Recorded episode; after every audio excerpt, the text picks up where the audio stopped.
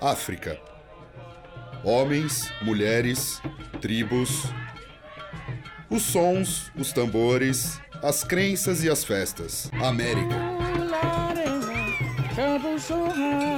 Sol, algodão, os campos, trabalho. Os trens e Chicago. A cidade, os prédios, as fábricas, energia elétrica. O blues vai além de um estilo musical. É um estado de espírito e por isso atravessa gerações e fronteiras. E é essa história que o Blues de Dois veio contar. Blues Notas de uma História Chicago Blues Quando viajou novamente para o Sul, já em 1941, Alan Lomax se deparou com este novo cenário: negros saindo do Sul em busca de emprego e uma nova música sendo consumida.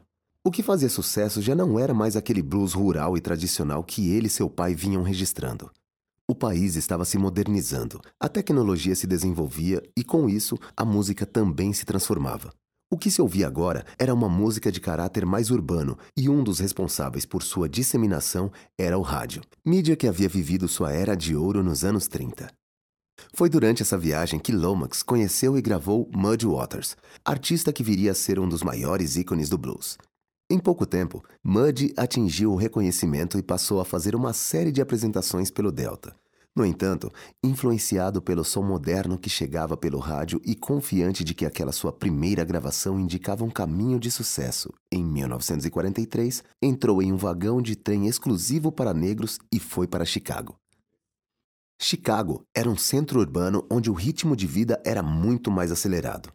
A cidade também havia sofrido as consequências da Grande Depressão e, nas décadas de 20 e 30, enfrentou altos índices de desemprego e criminalidade, passando a ser próspera novamente no início da década de 40.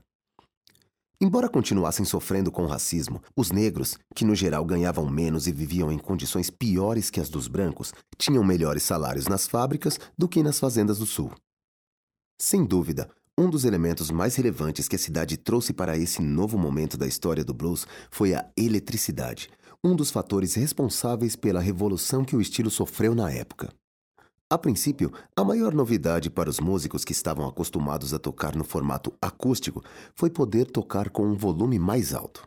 Logo perceberam que os instrumentos elétricos plugados a amplificadores possibilitavam uma maneira totalmente diferente de tocar, pois, além da sonoridade dos instrumentos ser outra, ainda podiam sustentar as notas por mais tempo e distorcer o som.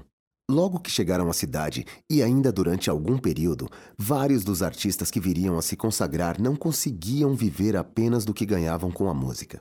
A maioria deles trabalhava em alguma fábrica, principalmente nas de papel e em siderúrgicas, e tocavam aos finais de semana nos pequenos clubes que se multiplicavam sobretudo pelos bairros negros da cidade.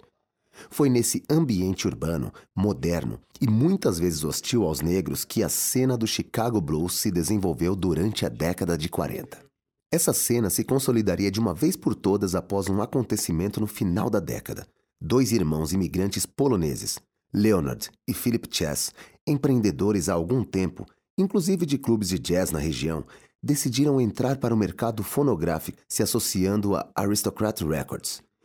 Em 1948, gravaram a música I Can't Be Satisfied, de Muddy Waters, que para alguns é um marco da transição do Delta Blues, rural e acústico, para o Chicago Blues, urbano e elétrico. Grandes mudanças aconteceram na gravadora o foco deixou de ser o jazz e o pop para se tornar o blues. E, com os irmãos como donos, a partir de 1950 passou a se chamar Chess Records. A Chess Records foi uma das maiores responsáveis pelas gravações dos artistas de blues a partir deste momento. Muddy Waters continuou trabalhando com eles durante anos, assim como gaitista de sua banda e depois artista solo Little Walter. O cantor e gaitista Sonny Boy Williamson II, o cantor e guitarrista Bo Diddley e as cantoras Eta James e Coco Taylor também fazem parte do extenso catálogo da gravadora. E ainda outros dois nomes são muito importantes quando se fala de Chicago Blues e da Chess Records, Howlin' Wolf e Willie Dixon.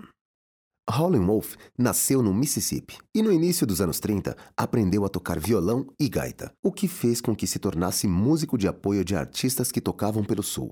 No início dos anos 40, após breve passagem pelo exército, sua residência passou a ser em Memphis, cidade em que estava sua família e onde continuou sendo músico de apoio até montar sua própria banda em 1948. Poucos anos mais tarde, a banda foi descoberta e gravada por Sam Phillips da Sun Records, o que acabou rendendo um contrato com a Chess Records logo no começo dos anos 50. Mas não foi só a música que chamou a atenção da Chess. Além de suas composições bastante originais, Howlin' Wolf era uma figura de quase dois metros de altura que tinha uma voz extremamente potente e uma maneira muito particular de tocar guitarra e gaita. Era um artista com uma personalidade, o que fez com que emplacasse uma lista de sucessos ao longo das décadas seguintes. Howlin' Wolf e Muddy Waters eram dois dos principais artistas da gravadora. A fama de ambos só aumentava e, embora existisse uma admiração mútua, a rivalidade entre eles era explícita. Isso se refletia diretamente na necessidade e na vontade de terem sempre as melhores músicas.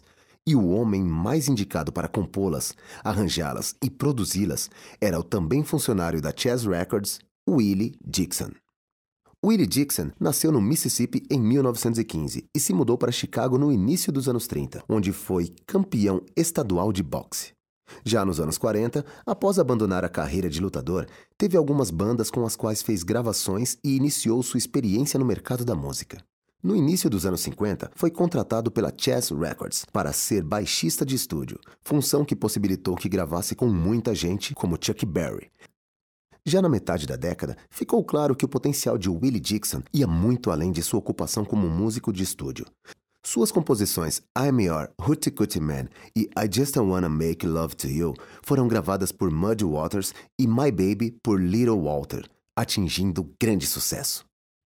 Da metade dos anos 50 até o início dos anos 60, Dixon trabalhou em outras gravadoras, período no qual gravou com artistas como Otis Rush e Buddy Guy. De volta a jazz, no começo da década de 60, iniciou um dos períodos mais intensos de sua carreira, quando compôs e foram gravadas alguns dos pilares do Chicago Blues.